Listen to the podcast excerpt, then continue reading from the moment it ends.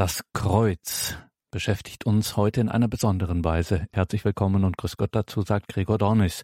Immer mal wieder schauen wir hier an der einen oder anderen Stelle auf den christlichen Büchermarkt. Das kann ein Sachbuch sein, das kann eine geistliche Lektüre sein. Seltener kommt es vor, dass wir uns wirklich auch mal mit Literatur beschäftigen, aber wie gesagt, es kommt tatsächlich vor.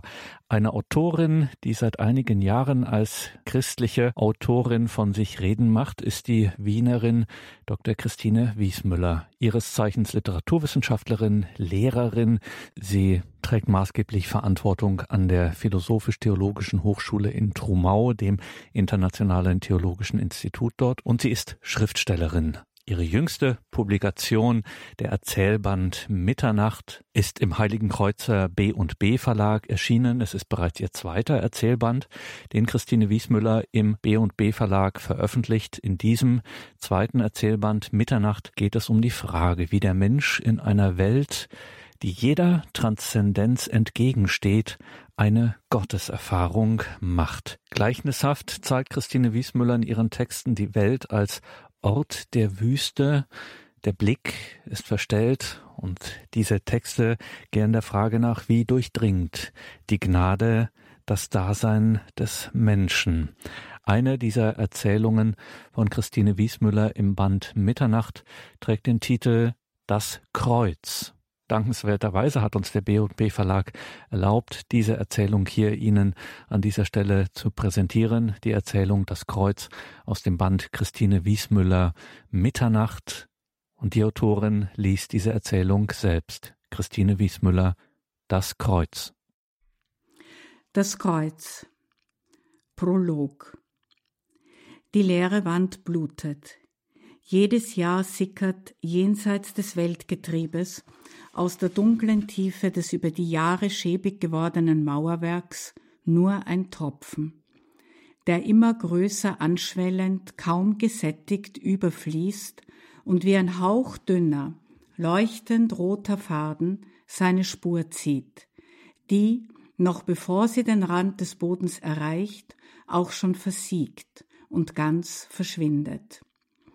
Die Wunde schließt sich wieder, so als wäre nichts geschehen, nur wenige Sekunden dauert dieses verborgene Mysterium, das sich immer an der gleichen Stelle und immer zur gleichen Zeit ereignet. Diese seltsamen Vorkommnisse waren ganz unbedarft und zufällig an einem Karfreitag von einer Putzfrau entdeckt worden, die sich nach getaner Arbeit in der sogenannten neuen Garderobe umkleidete die für das Reinigungspersonal an der Universität eingerichtet worden war. Es schlug eben drei Uhr, als sie die Arbeitsschürze ablegte. Automatisch zählte sie die Schläge, die unüberhörbar von der nahegelegenen Kirche an ihr Ohr drangen, nahezu dröhnten und nachhallten. Eins, zwei, drei. Und dann herrschte wieder Stille. Heute war es eine Totenstille aber davon wusste sie nichts. Ihr Arbeitstag ging zu Ende und sie freute sich auf das Wochenende.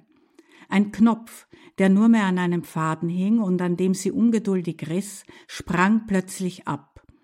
Eben noch dachte sie, sie müsse vorsichtiger hantieren, aber es drängte sie bereits hinaus in die frische Luft. Ihre Blicke wanderten auf der Suche nach dem verlorenen Teil, das doch sofort ins Auge springen müsste, den grau gestrichenen Boden entlang. Sie kniete vor dem Kasten nieder und tastete sich mit der schmalen Hand immer weiter nach hinten gegen die Wand zu, griff in den Staub. Hier hatte wohl kaum jemand den Boden gereinigt. Sie würde einen neuen Knopf kaufen. Wozu sich plagen, schoss es ihr durch den Kopf, während sie entgegen diesen Überlegungen auch schon aufsprang und den Schrank von der Wand wegschob. Vielleicht war er ja an einen unzugänglichen Ort gerollt. Sie erschrak, starrte gebannt an die Stelle, die eben den Tropfen hervorgebracht hatte. Mitten hinein in die Wunde legte sie ihre Fingerspitzen und betrachtete den roten Fleck. Die Blutspur verschwand wieder vor ihren Augen. Sie wischte den Finger in der Schürze ab, wollte schreien, aber die Kehle war zu trocken. Sie blieb stumm. Wie elektrisiert starrte sie auf den gelblich fleckigen Putz und wagte es nicht mehr hinzugreifen. Kalter Schweiß stand ihr auf der Stirn. Sie riss sich die Schürze vom Leib, die Blutflecken waren deutlich sichtbar. Was ist das? Hilfe, stammelte sie ganz leise und biss sich dabei auf die Lippen, bis sie bluteten. Es wurde ihr schwindlig. Überall Blut. Sie rutschte an der Wand hinunter auf den Boden. Es wurde ihr schwarz vor den Augen.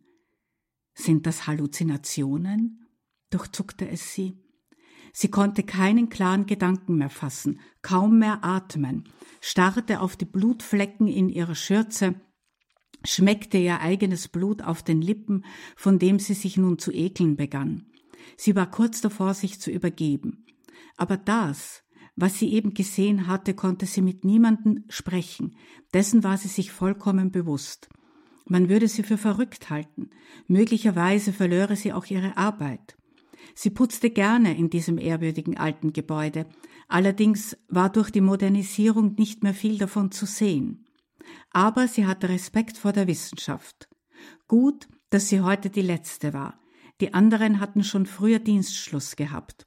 Ostern stand vor der Tür. Auch dieses Ereignis war ihr nicht mehr wirklich geläufig, außer dass sie ein paar freie Tage mehr hatte. Sie versuchte sich zu beruhigen und still zu sitzen. Nach einer Weile fühlte sie sich stark genug aufzustehen und den Spind wieder an seinen Platz zu schieben. Sie faltete die Schürze langsam und beinahe andächtig zusammen und legte sie in ihre Tasche. Der Kopf brummte. Mechanisch räumte sie ihre Sachen auf und verließ die Kammer. Langsam ging sie über lange Fluren und breite Treppen hinunter und schielte dabei nach den Wänden. Immer wieder kniff sie die Augen zusammen, ängstlich erwartend, dass nur nicht mehr daran denken, redete sie sich tapfer ein. Es war einfach eine Sinnestäuschung. Das kommt vor. Die schlechte Luft in den Hörsälen, die Absonderung in der Klimaanlage, die Dämpfe der Putzmittel. Vielleicht war es auch Übermüdung.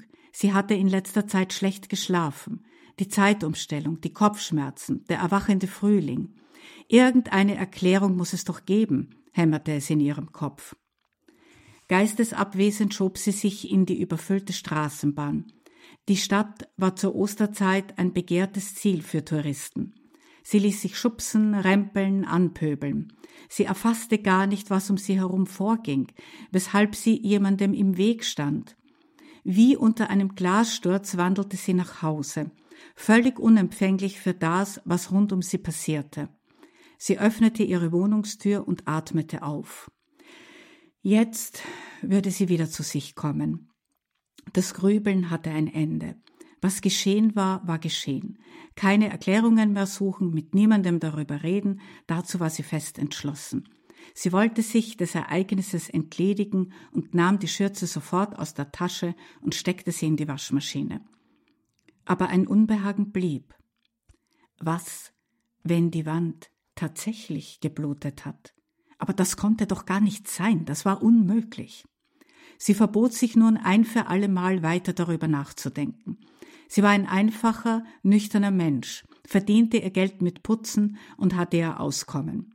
Die kleine Neubauwohnung in einer ganz passablen Wohnanlage am Stadtrand hielt sie ordentlich und sauber. Es gab sogar einen schmucken, lichten Balkon. Sie öffnete die Tür und hielt das blasse Gesicht mit den fein geederten Wangen in die Sonne. Die Wärme tat ihr gut, der Winter war vorüber. Noch war es zu kalt, die Blumenkistchen, die schon bereit standen zu bepflanzen. Wenn sie an manchen Sommerabenden in ihrem Liegestuhl lag und in den Himmel schaute, dann lächelte sie über seinen blühenden Saum, den sie ihm angeheftet hatte. Bis in den Spätherbst hinein leuchtete diese Farbenpracht, die sich im Frühling unter ihren Händen zu entfalten begann. Solange es noch hell war, wollte sie zumindest das Wohnzimmerfenster und die Balkontür putzen. War das bereits eine erste Biene? fragte sie sich blinzelnd und wich mit einer abweichenden Bewegung zurück. Ein Blick auf die Uhr trieb sie an. Jetzt musste sie sich aber beeilen. Später wollte sie sich wie jeden Freitag mit ihren Freundinnen im Kaffeehaus treffen. Sie lief ins Badezimmer, um Putzmittel und Lappen zu holen. Unwillkürlich fiel ihr Blick auf die Waschmaschine und sie starrte auf die Öffnung. In der Trommel lag die blutige Schürze. Auf Zehenspitzen, leise und zitternd, tastete sie sich auf dem glatten Boden heran. Das Bad war sehr klein, nur wenige Schritte trennten sie von der Maschine. Noch zögerte sie, drehte sich halb und halb um, wandte sich der Tür zu, wollte fliehen und fasste dann doch, ohne dass sie sich dessen wirklich bewusst war, in die Trommel und zog die Schürze heraus. Sie hielt sie mit ausgestrecktem Arm weit von sich weg, als hätte sie eine glühende Kohle in der Hand. Da war es wieder, das Blut, ganz deutlich sichtbar. Es schien so leuchtend, wirkte gar nicht wie ein eingetrockneter Fleck. Niemand würde ihr glauben, ganz im Gegenteil. Man würde sie für verrückt halten. Sie könnte ihre Arbeit verlieren, schoss es ihr immer und immer öfter durch den Kopf. Sie biss sich auf die Lippen und die wunde Stelle brach erneut auf, schmerzte. Nicht schon wieder. Wie ein Stein lastete dieser Fleck auf ihrer Brust. Dieses blutige Stück Stoff nahm ihr den Atem. Sie musste sich seiner entledigen, was auch immer es war. Sie wollte nichts damit zu tun haben. Das war nicht mehr ihre Schürze, das war nicht ihr Blut. Sie würde diese nie mehr tragen können, selbst wenn sie gewaschen war. Sie rannte aus der Wohnung, stolperte die Stiegen hinunter und warf sie in die Mülltonne. Der Deckel fiel zu. Geschafft. Schon wollte sie erleichtert und aufatmend weggehen, als sie die Tonne nochmals öffnete und die Schürze herausnahm. Sie schüttelte sie sorgfältig aus und hoffte, dass sie durch den Unrat nicht beschmutzt worden war. Keine Spur von Verunreinigung waren auf dem Stoff zu sehen. Selbst wenn sie die Schürze zerschnitte, verbrannte, vergrübe, sie würde weder das Blut noch das Geheimnis, das sich dahinter verbarg, abschütteln können was auch immer sie damit tun würde, um sie loszuwerden. Im Handumdrehen würde sie die Teile wieder zusammenfügen, die Asche, die Erde durchwühlen, um sie erneut an sich zu nehmen. Erschöpft schlich sie zurück in ihre Wohnung. Wie gut, dass niemand auf dem Flur war. Nun suchte sie einen Platz, wo sie das Blut aufbewahren konnte. Auf ihrem Wohnzimmerschrank stand eine große runde, mit Vögeln und Schmetterlingen verzierte Schachtel, die sie vor einiger Zeit in einem teuren Papiergeschäft in der Innenstadt gekauft hatte. Sie hatte nicht widerstehen können, diesen unnützen Zierat zu erwerben, zumal sie gar nicht so recht wusste, was sie damit anfangen sollte. Und so wartete sie auf eine Gelegenheit, einen Anlass, vielleicht um ein Hochzeitsgeschenk einzubacken, das die Ausgabe rechtfertigte. Sie holte diese Schachtel vom Schrank herunter, öffnete sie und legte die Schürze fein säuberlich gefaltet hinein. Bevor sie den Deckel schloss, streifte sie beinahe zärtlich über den Stoff. Jetzt hatte sie zumindest vorläufig ihren Frieden mit diesem Ereignis geschlossen. Bevor sie den Karton behutsam wie einen Schrein auf ihren Platz zurückstellte, wischte sie die Kastenoberfläche mit einem weichen Tuch ab. Sie trug nun ein Geheimnis in sich. Aber es ängstigte, bedrohte sie nicht mehr. Ganz im Gegenteil, der Schauder hatte sich in Freude verwandelt. Sie fühlte beinahe überströmende Wärme.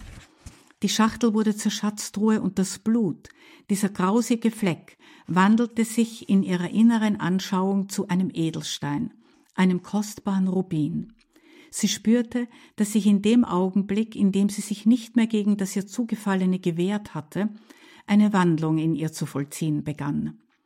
Sie empfing diesen Tropfen Blut wie ein Geschenk, eine Gabe, deren Ursprung ihr zwar verschlossen blieb und nachdem sie auch nicht mehr fragte, sie war Zeugin eines Geschehens, das sie über ihren Alltag hinaushob, das nur ihr gehörte, das ihr zuteil worden war und das sie von nun an in ihrem Innersten bewahren würde.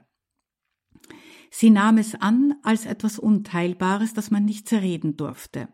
In diesem Bewusstsein putzte sie noch rasch die Balkontür und das Fenster, wusch die Schmutzschicht, die während des Winters die Scheiben eingetrübt hatte, sorgfältig und gründlich ab, bis das Glas klar und durchlässig war für das Licht, das ihr kleines Zimmer durchflutete, mit seinem milden, abendlichen Flor bis zur Schachtel vordrang und diese aufblitzend umfing. Aber tief im Innersten dieses Gehäuses strahlte ein Born, der alles irdische Leuchten bei weitem übertraf, der sich im Verborgenen über ihr Leben ausgießen würde. Nun hatte sie es wirklich eilig, sie würde sonst zu spät kommen. Ungern ließ sie die anderen warten, stets war sie pünktlich und korrekt. aber heute würde es sich beim besten Willen nicht mehr vermeiden lassen. Sie war noch nicht einmal fürs Ausgehen umgekleidet. Die Feiertage waren für sie ohne Bedeutung. Ein Sonntag war ein freier Tag, nicht mehr und nicht weniger. Dass die Tage vor Ostern, die Kartage, das höchste Fest der Christenheit einläuteten, durch das Leiden und Sterben Christi hindurch in den großen Osterjubel und die Auferstehung mündeten, war ihr gleichgültig. Von dieser Nacht, in der das wahre Licht in die Finsternis eintritt, die Feuersäule, die die Dunkelheit erhält, in der Gott selbst vorausgeht und die Wunde schließt, die der Mensch dem Menschen geschlagen hatte, blieb sie gänzlich unberührt. Im Schweiße deines Angesichts sollst du dein Brot verdienen, so der Nachhall, der den notdürftig bekleideten ersten Menschen getroffen hatte, dem das Verlorene mit Herrlichkeit wiedergegeben wird. Der Dienst, den sie tat, war anstrengend und eintönig. Dass die Erlösung auch ihr gelten würde, daran verschwendete sie keinen Gedanken. Bekleidet mit dem Gewand des neuen Menschen, wiedergeboren in der geöffneten Seite Christi, hervorgegangen aus Wasser und Blut.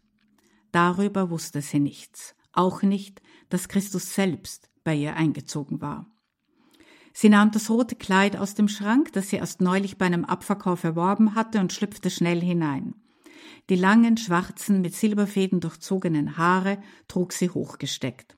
Auf den Kämmen glitzerten kleine Sternchen.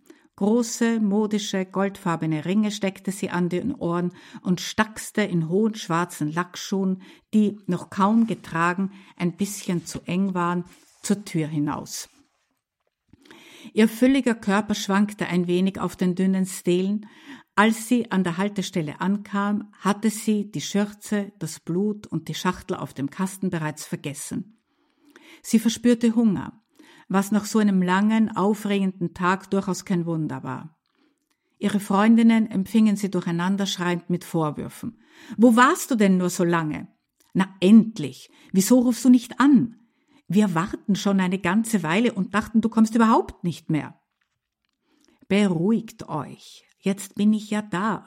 Ich bin aufgehalten worden, habe noch. Sie stockte. Was hast du? fragte Katalin. Die anderen drei rissen erwartungsvoll die Augen auf in der Hoffnung, dass es Neuigkeiten gebe, die sich dann in unendlichen Varianten den ganzen Abend über ausschlachten ließen. Nichts erfreute die Freundinnen mehr als Gesprächsstoff, der zu allerlei Vermutungen Anlass gab. Ist etwas passiert? Mach es nicht so spannend, erzähl schon. Rita reagierte gar nicht darauf, sondern legte unterdessen ihre Jacke ab und präsentierte ihr neues Kleid, das natürlich gebührend bewundert und wohlwollend begutachtet wurde. Schließlich setzte sie sich und zündete sich eine Zigarette an. Hey, das sind meine, mokierte sich Marie. Du Schnorrerin, kauf dir doch endlich mal selber welche. Jetzt reg dich nicht auf, ist ja bloß eine.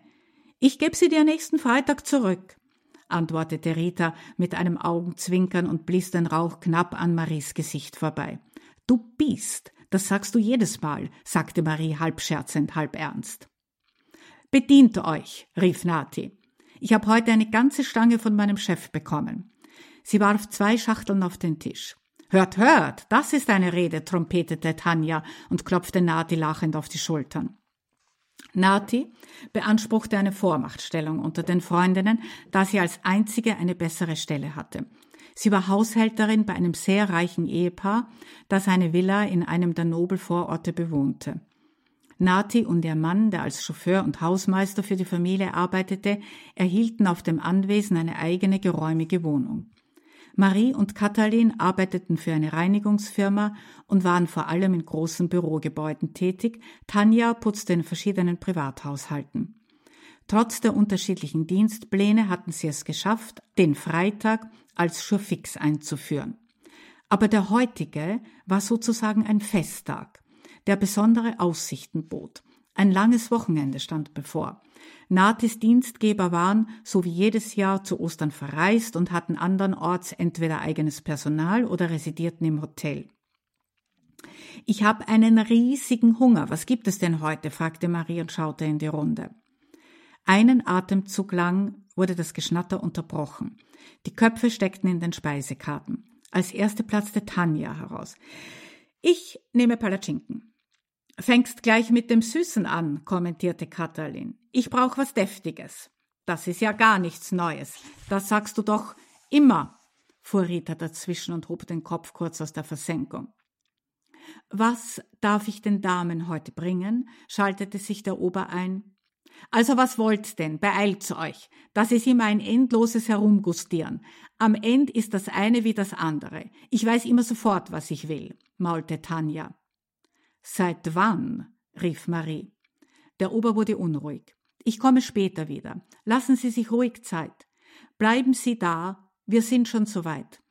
Also, entscheidet euch, und zwar jetzt kommentierte Nati schrill und erreichte tatsächlich, dass die Bestellungen ohne Zögern aufgehoben wurden. Zum Einstand bringen Sie uns allen ein Glas Prosecco. Jetzt wird erst einmal angestoßen, rief sie dem Ober noch hinterher. Nati, was hast du zu erzählen? Denn wir anderen, wir erleben im Vergleich zu dir ja eh meistens nichts, spöttelte Rita und hob ihr Glas. Prost allerseits. Sei nicht bissig. Sie ist halt die Nobelste. Da kann unser eins nicht mithalten, sagte Marie ironisch. Also, Nati, leg los, bevor du platzt. Dein Publikum wartet. Aber wehe, du hast nichts zu bieten. Wir sind anspruchsvoll, legte Katalin schmunzelnd nach. Das ist die spektakulärste Geschichte, die du je gehört hast. Wenn ich nicht selbst dabei gewesen wäre, sozusagen mittendrin, als eine, die auch in solchen Situationen immer weiß, was zu tun ist, ich würde so etwas nicht für möglich halten. Nicht auszudenken, was da alles hätte schiefgehen können. Aber auf mich ist halt Verlass, wie mir die gnädige Frau immer wieder bestätigt. Die gnädige Frau, äfften Marie und Katalin mit hoher Stimme hinterdrein. Sie lachten und prosteten einander zu. Auf die gnädige. Nati schwieg, tat so, als schmollte sie. Gut, dann nicht. Ich muss nichts erzählen. Sie trommelte mit den Fingern auf die Tischplatte und sagte mit spitzer Zunge Aber was tätet ihr denn ohne meine Neuigkeiten? Fadisieren würdet ihr euch, langweilig wär's. Ihr kommt's doch eh nur, weil ich euch unterhalte. Ich hab halt nun mal den Zugang zur großen vornehmen Welt. Wer war denn diesmal beim Diner? Der Kaiser von China? platzte Tanja heraus. Hat er sich angepatzt? Ärgert sie nicht, versuchte Marie mit gespielter ernster Miene das Gelächter zu übertönen. Sonst erzählt sie uns wirklich nichts mehr. Von denen da oben, den Großkopferten. Wär doch schad. Ruhe, rief Rita dazwischen. Stell dich nicht so an, jetzt red halt. Es war ungefähr zwei Uhr nachts, hob Nate in feierlichem Tonfall an. Ich schrecke wie von einer Tarantel gestochen aus dem Schlaf. Mein Hansi schnarcht tief und fest neben mir. Ich setz mich kerzengerade auf. Eigentlich bin ich schon gesessen, muss mich also im Schlaf aufgesetzt haben. Es ist etwas mit Sophie, schießt es mir durch den Kopf. Ich hab sie doch schreien hören. Ganz automatisch stehe ich auf, wie in Trance. Obwohl ich hellwach war, ziehe meinen Morgenmantel an und schleiche aus der Wohnung.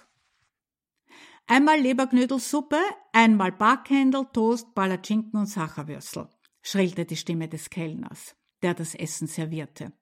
Möchte jemand kosten? fragte Tanja und schaute in die Runde, aber niemand antwortete. Während Besteck klirrte, die ersten Bissen in den Mund geschoben und mit gurgelnden Lauten wohlwollend für gut befunden wurden, schilderte Nati die Ereignisse jener Nacht, in der ein Kind, nackt und bloß in die Welt geworfen worden war. Sie habe kein Licht angedreht. Einerseits kenne sie das Haus in und auswendig und außerdem sei es eine helle Nacht gewesen. Der Mond habe zum Fenster hereingeschienen. Im Laufschritt sei sie lange Flure entlang, Treppen hinauf und hinunter gelaufen, bis sie endlich vor dem Zimmer der jüngsten Tochter des Hauses angekommen sei. Sie habe ihr Ohr an die Tür gelegt und tatsächlich, ganz deutlich sei da ein herzzerreißendes Wimmern zu hören gewesen anschwellend und wieder abebbend, stärker und schwächer werdend. Und was war es? Mach's nicht so spannend, sagte Tanja mit vollem Backen. Nati legte langsam die Gabel beiseite, schaute in die Runde und sagte ruhig und bedächtig Was kann das wohl sein? Vielleicht eine Katze? Aber bei genauerem Hinhören wurde mir ganz rasch bewusst, das ist ein menschliches Wesen. Ich klopfte zaghaft und leise an die Tür, aber es kam keine Antwort. Nur dieses Wimmern. Ich umklammerte die Türklinke und drückte sie fest hinunter. Tatsächlich, die Tür war nicht abgeschlossen. Ich öffnete zuerst einen Spalt, steckte den Kopf hindurch und schob mich dann in das große Zimmer. Leise rief ich. Sophie, ist alles in Ordnung? Eine Nachttischlampe gab fahles Licht, die Vorhänge waren fest zugezogen. Da war es wieder, dieses erbärmliche Wimmern. Mit einem Sprung war ich an ihrem Bett, alles voller Blut, und die junge Frau lag mit wirrem, offenem Haar reglos und totenbleich in den Kissen. Die Freundinnen hörten auf zu essen. Nur Rita meinte zaghaft, es sei doch schade, würden die Speisen kalt werden. Sch, sch, sei doch still, zischte Tanja. Nati wurde immer salbungsvoller. Ein Verbrechen, schoss es mir durch den Kopf. Ich wich einen Schritt zurück und schrie nach dem ersten Schock laut um Hilfe. Durch den Lärm öffnete Sophie kurz die Augen und bewegte den Kopf. Als ich mich über sie beugte, fiel mein Blick im dämmerigen Licht auf der anderen Seite des Bettes auf den Boden. Da lag ein Neugeborenes. Das Herz blieb mir stehen. Ich war starr vor Schreck. Mein Geschrei riss die gnädige Frau, Sophies Mutter, aus dem Schlaf. Es entstand eine Unruhe. Die kleine Tischgesellschaft geriet außer sich. Die einen begannen wieder nervös zu essen, die anderen schoben den Teller beiseite. Die Spannung hatte ihren Höhepunkt erreicht. Jede äußerte sich, machte sich Luft. Das ist nicht zu fassen, dröhnte es von einem Ende des Tisches, ausgeschlossen vom anderen. Kaum zu glauben, mischte sich eine Stimme dazwischen. Aber das ist doch völlig unmöglich. Nati versuchte zu beschwichtigen. Lasst mich doch weiter erzählen. Auch mir sitzt der Schrecken noch in den Gliedern, das könnt ihr mir glauben, beteuerte sie und atmete einmal demonstrativ, theatralisch laut durch. Sie nahm einen Schluck Wein, die Kehle kratzte. Plötzlich stand die gnädige Frau im Zimmer, wurde totenbleich, öffnete den Mund, streckte die Arme aus. Sie war völlig außer sich. Das Wort blieb ihr im Hals stecken. Ich stützte sie in letzter Sekunde, bevor ihr schwarz vor den Augen wurde und sie umzufallen drohte. Sie sank in einen Fauteuil nieder. Den Rettungswagen hatte ich schon gerufen und das Kleine wiegte ich, in ein Tuch gewickelt auf meinem Arm. Es war ganz blau im Gesicht, vor lauter Schreien, das arme Bürchen. Es musste Todesängste ausgestanden haben. Der Arzt kam sehr schnell und so wie wir waren, fuhren wir alle zusammen ins Krankenhaus. Sophie und das Baby waren gerettet. Nicht auszudenken, was geschehen wäre, wenn ich die beiden nicht rechtzeitig gefunden hätte. Von der ersten Sekunde an rührte dieses kleine, blutverschmierte Wesen an mein Herz, und ich dachte sofort daran, es zu mir zu nehmen, so es niemand von den Herrschaften haben wollte. Nati legte eine Pause ein, aß einen Bissen. Die Speisen waren mittlerweile kalt geworden, aber das störte sie nicht weiter. Die anderen starrten sie an, schüttelten den Kopf und fragten sich immer wieder, wie denn das überhaupt möglich sei. Niemand, aber auch wirklich niemand, nicht einmal ich selbst, fing sie wieder langsam und mit Nachdruck an zu sprechen, hatten zu irgendeinem Zeitpunkt bemerkt, dass Sophie schwanger war. Aber wie ist denn das möglich? rief Tanja dazwischen. Sophie ist, wie ihr ja wisst, die jüngste der fünf Geschwister. Sie ist 18, steht kurz vor der Matura und war immer die unauffälligste. Mit ihr hatten wir bis jetzt überhaupt keine Probleme. Wenn ich denke, was wir mit den anderen mitgemacht haben und noch mitmachen, sagte Nati. Wir? entgegnete Marie spöttisch. Ja, wir, antwortete Nati und hob den Kopf. Ich bin schließlich Teil dieser Familie und ein nicht zu unterschätzender. Schon gut, Ärgere dich nicht so, beschwichtigte Rita. Erzähl weiter. Es gibt natürlich eine Reihe von Rätseln. Eines davon ist, dass Sophie selbst nicht bemerkt hatte, dass sie schwanger war. Aber das ist doch nicht möglich. Das glaube ich nicht, entrüstete sich Katalin und wischte sich den Mund, bevor sie einen kräftigen Schluck Rotwein nahm. Ob ihr es glaubt oder nicht, es ist genau so, wie ich es sage. sie wusste nicht, dass sie schwanger war. Sophie beteuerte immer und immer wieder unter Tränen, dass sie nichts, aber auch gar nichts bemerkt habe und ihr Freund, ein Klassenkamerad, der eigentlich sehr nett ist, auch nicht. Es gibt solche Fälle. Die gnädige Frau und ich, wir haben uns erkundigt. Man kann eine Schwangerschaft vollständig verdrängen. Die eine oder andere schüttelte ungläubig den Kopf, seufzte. Auf alle Fälle hatte ihnen Nati in der Tat allerlei zu grübeln aufgegeben. Bei der Geburt war das so, erzählte Nati weiter. Sophie ist plötzlich in besagter Nacht durch schreckliche Bauchschmerzen aufgewacht und hat nicht recht gewusst, wie ihr geschieht. Sie wollte aufstehen, ihre Mutter rufen, aber die Schmerzen wurden immer heftiger und heftiger, und dann hatte sie wohl das Bewusstsein verloren. Sie konnte sich an nichts mehr erinnern, außer dass sie das Gefühl hatte, ins Bodenlose zu stürzen. Dass Frauen ihre Kinder allein zur Welt bringen, das kommt schon vor. Darüber liest man doch öfter in der Zeitung. So ungewöhnlich ist das nun auch wieder nicht, resonierte Marie in sachlicherem Ton. Was ist dann passiert? Wie geht es jetzt weiter? fragte Tanja. Backhändelknochen lagen fein säuberlich abgenagt auf einem Teller. Nati seufzte. Die gnädige Frau und ich, wir möchten das Kind gerne behalten und es großziehen. Aber Sophie will es zur Adoption freigeben. Sie will es nicht behalten. Sie will nichts damit zu tun haben. Sie hat absolut keinen Bezug zu diesem Baby. Sie ist völlig emotionslos. Sie lehnt vehement ab, es zu sehen. Das Einzige, was sie möchte, ist, die Matura mit Auszeichnung zu bestehen und dann in den USA an einer Elite-Universität Wirtschaft und Politik zu studieren. Sie sagt ganz nüchtern und trocken, dass sie nichts für das Kind empfinde, dass sie sich ihr Leben nicht durch das Balk ruinieren lasse, dass es verschwinden solle. Das ist aber schon sehr hart, sagte Rita schaudernd. Da läuft es einem ja eiskalt den Rücken hinunter, fügte Tanja hinzu, und die anderen nickten betreten. Diese Kälte, empörte sich Marie. So wie die Sache gelaufen ist, ist die Reaktion gar nicht unverständlich, obwohl ich es natürlich auch nicht billige. Aber aus ihrer Sicht ist es durchaus verständlich, dass sie ihr Leben nicht, entgegnete Katalin nachdenklich, aber vielleicht ist das Kind bei Adoptiveltern wirklich besser aufgehoben als bei Großmutter und Haushälterin. Sie will einen klaren Schnitt. Noch ist das letzte Wort nicht gesprochen, entgegnete Nati resolut. Die Teller wurden abserviert. Haben die Damen noch einen Wunsch? fragte der Ober freundlich. Niemand dachte mehr an Nachspeisen, sie verneinten, begannen zu rauchen und zu trinken. Kannst du mir bitte einen Zahnstocher geben? wandte sich Katalin an Rita, die mit den kleinen spitzen Stäbchen Gedanken verloren zu spielen begonnen hatte.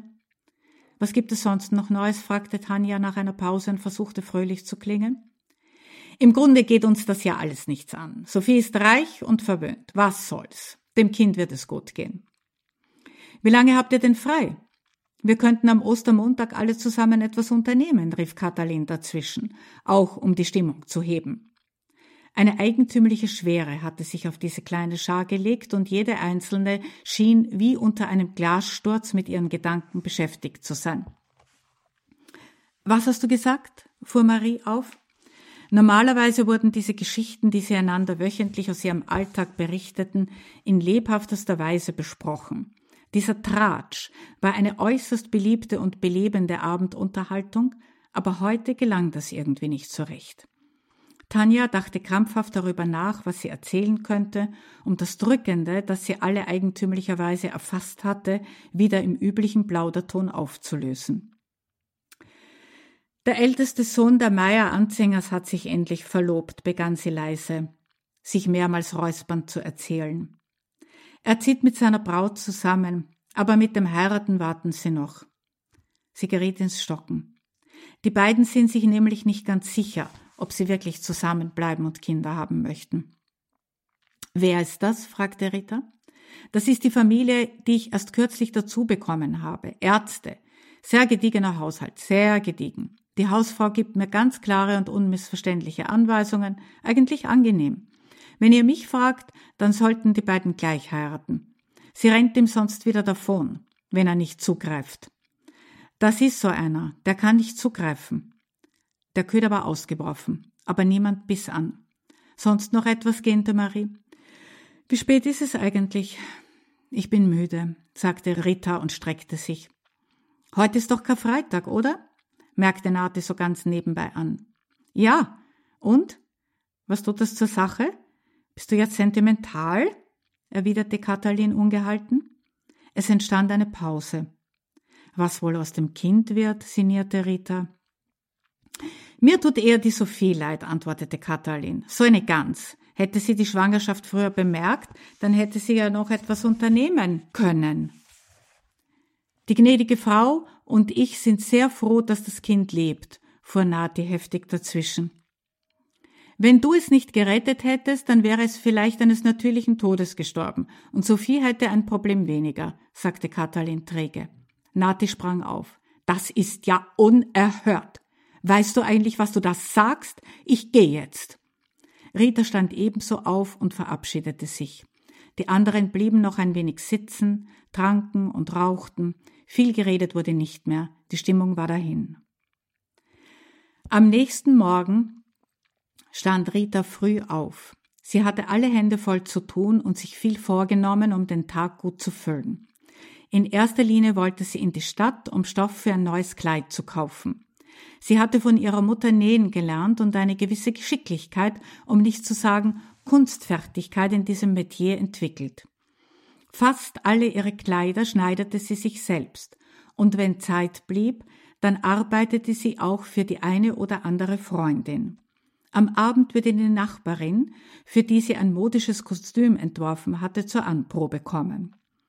Die Morgensonne glitt über den Nähtisch, der ihr gleichzeitig als Ess- und Wohnzimmertisch diente und ließ sich eine Weile auf dem fein säuberlich vorbereiteten gehefteten Kleidungsstück nieder, durchwirkte das zartrosa Gewebe mit Licht.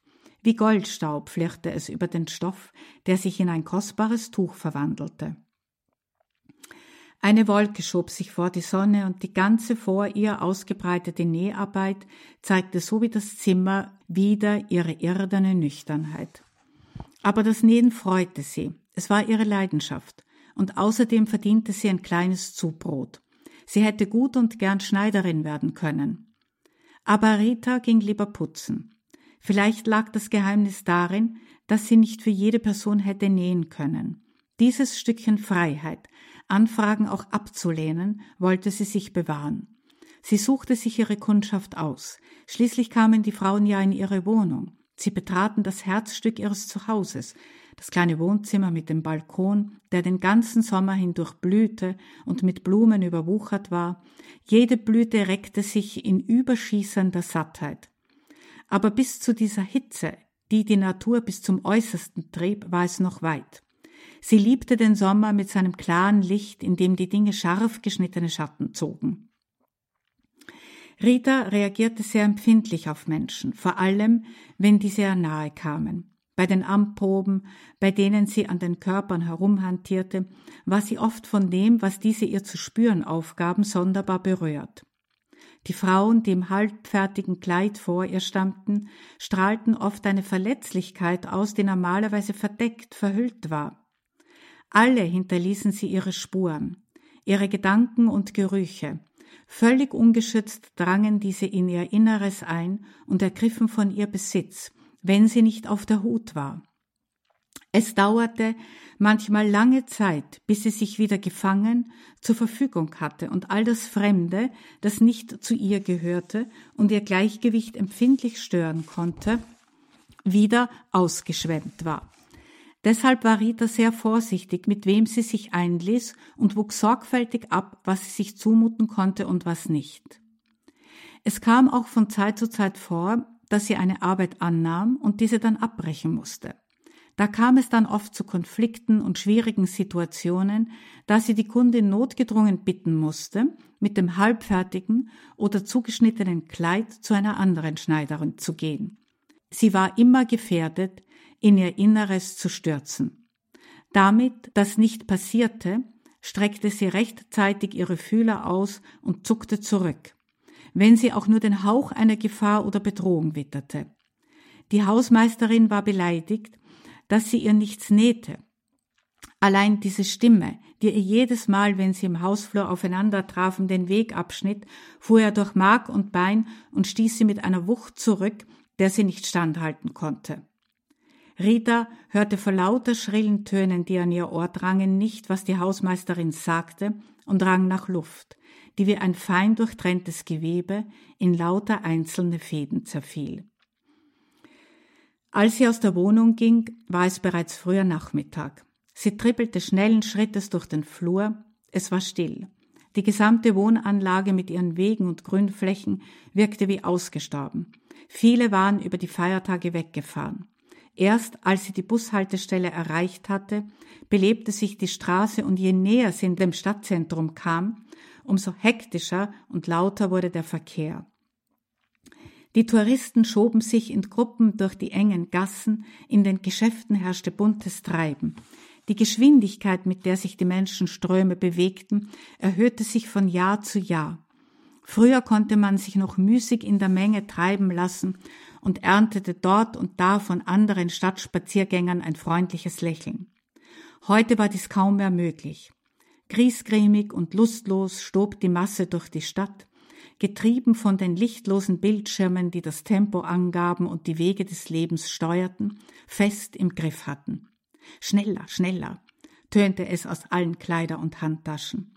Diese kleinen Geräte, die jeder mit sich trug, steuerten den Alltag, machten alle zu Sklaven. Aber Rita war auf der Hut. Sie trug ihr altes Handy, mit dem man nur telefonieren konnte, nicht bei sich. Sie versuchte der Geschwindigkeit zu widerstehen. Ganz bewusst setzte sie ihre Schritte bedächtig und langsam, schlenderte die Gehsteige entlang. Sie ließ sich die Freude nicht verderben. Niemand konnte sie ernehmen, auch nicht diese lärmende, stoßende, brüllende Menge. Selbst wenn ihr die rasenden Leute gefährlich nahe kamen und sie wie elektrisiert kurz stehen bleiben musste, um wieder durchzuatmen, so holte sie den Odem, den sie zum Leben brauchte, aus ihrem Inneren und schritt munter und tapfer weiter. Unwillkürlich dachte sie an ihren Schatz, den sie in einer Schachtel auf dem Wohnzimmerkasten vergraben hatte und der, sie wusste nicht so recht wie, in ihr Herz gewandert war, als würde er dort erst eigentlich Wohnung nehmen. Der Herr ruht und die Welt liegt in tiefem Schlaf. Dieses Mal dauerte es sehr lange, bis sie den geeigneten Stoff gefunden hatte der zu dem Modell passte, das ihr so vage vorschwebte. Aber dann sprang ihr das ersehnte Blau ins Auge und die dazugehörige Spitze für den Kragen legte sich wie von selbst dazu. Viele Kleider hatte sie schon für sich genäht, ohne dass sich je eine Gelegenheit ergab, diese auch anzuziehen.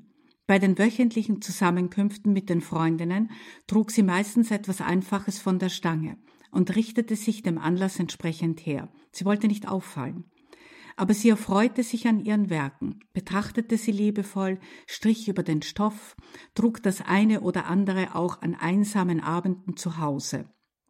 Es war das Arbeiten selbst, das Ausprobieren, die Herausforderung, diese kunstvollen Entwürfe, die von Mal zu Mal immer ein bisschen mehr von ihr verlangten, im Stoff entstehen zu lassen, aus diesem wie eine Bildhauerin herauszumeißeln. Bei Zeiten sperrte sich das Material gegen eine Idee und sie musste es lassen, musste klein beigeben, sich vor unüberwindlichen Grenzen beugen. Aber dann zeigte das Gewebe selbst einen Weg, dem sie zu folgen hatte, anfänglich widerstrebend und letztlich über das Ergebnis staunend, das sie selbst so nicht erwartet hatte, gar nicht hätte erdenken können. Manchmal führte sie ihre Kleider auch aus, verwandelte sich in eine Dame und setzte sich, um ihren Kreationen den gebührenden Rahmen zu geben, in ein elegantes Innenstadtcafé. Anfänglich kostete es sie große Überwindung, den Fuß über die Schwelle eines so feinen Lokals zu setzen.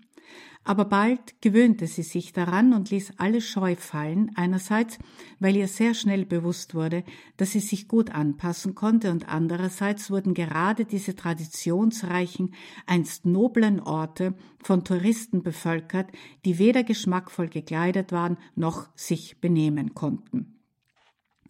So leuchtete sie, unter den riesigen Kristalllustern mit geradem Rücken auf ihrem samtenen Stuhl sitzend, wie ein kleiner Edelstein inmitten von Kieseln. Einem älteren, distinguierten Oberkellner teilte sie einmal das Geheimnis mit. Es war ihr so herausgerutscht, obwohl sie überhaupt nicht geschwätzig war. Sie gehörte nicht zu denen, die bei jedem Verkäufer ihre Lebensgeschichte abluden.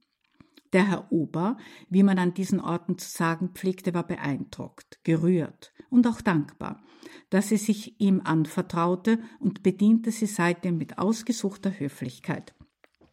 Mit innerer Unbedarftheit schaute sie sich die Leute an, manchmal ein bisschen zu direkt. Dann errötete sie und schlug verlegen die Augen nieder, vergrub sich in einem Magazin. Einen Blick für die Menschen, den hatte sie, am meisten hingezogen fühlte sie sich zu den schlichten Gemütern, die durch die teuren Stoffe und Accessoires hindurch strahlten. Sie wollte gar nicht wissen, wer diese Herrschaften waren. Die bloße Nachbarschaft genügte ihr für diese außergewöhnlichen Stunden. Niemand wusste von ihren kleinen Ausflügen. Wem hätte sie auch davon erzählen sollen? Ihre Freundinnen vom Stammtisch würden sich nur über sie lustig machen das Zarte und Besondere dieser Erlebnisse, das Kostbare dieser Begegnungen zerfetzen, bis nichts mehr übrig blieb. Es dämmerte bereits, als Rita mit ihren Einkäufen wieder nach Hause kam. Die Nachbarin erschien mit vor Freude glänzend roten Wangen pünktlich zur Anprobe.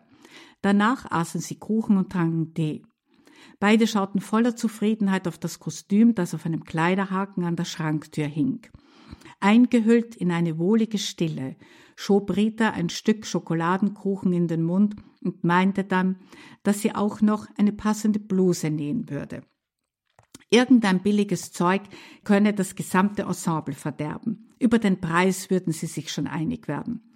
Die Nachbarin kannte Rita. Diese Kleider durften nicht so achtlos aufgetragen und beliebig kombiniert werden. Sie war dankbar für jeden Rat, den sie auch gerne befolgte, zumal sie Rita als Modeexpertin ehrlich Bewunderung zollte. Während sie gemütlich beieinander saßen und plauderten, wurde es ganz dunkel, und in die Nacht hinein läuteten die Glocken mit aller Kraft das Gloria ein. Zerrissen die Finsternis, und die Erde neigte sich im großen Osterjubel vor dem Auferstandenen. Der Tod hat keinen Stachel mehr. Das Grab war leer. Frohlocke, du Erde. Aber von all dem wussten die beiden nichts oder nichts mehr. Sie überhörten das Geläute, das den ganzen Erdkreis mit froher Kunde erfüllte, und ließen es sich auf dem kleinen behaglichen Sofa verdientermaßen wohl sein. Sie lachten und sprachen über alltägliche Dinge.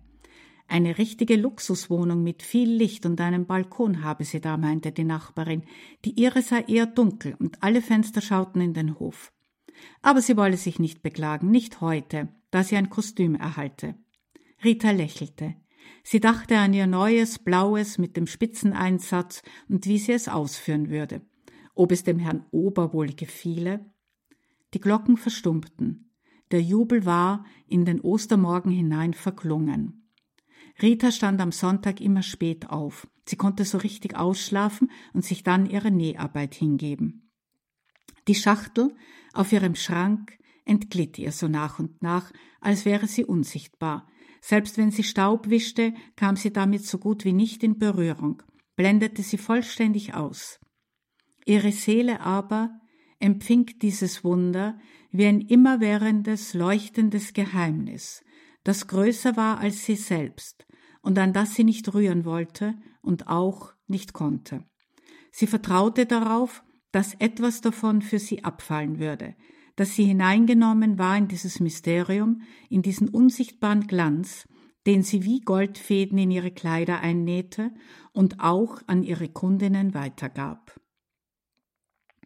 Epilog Einst hing Jahrhunderte hindurch an besagter Stelle ein Kreuz und ward zum Zeichen für die Studierenden der Theologie, die in einen fenster- und lichtlosen, gut klimatisierten, neutralen Saal im Untergeschoss ausgelagert wurden. Der alte, lichtdurchflutete Hörsaal wurde aus feuerpolizeilichen Gründen geschlossen und zu Garderoben und Abstellkammern umgebaut. Aber das Blut der Erlösung bleibt.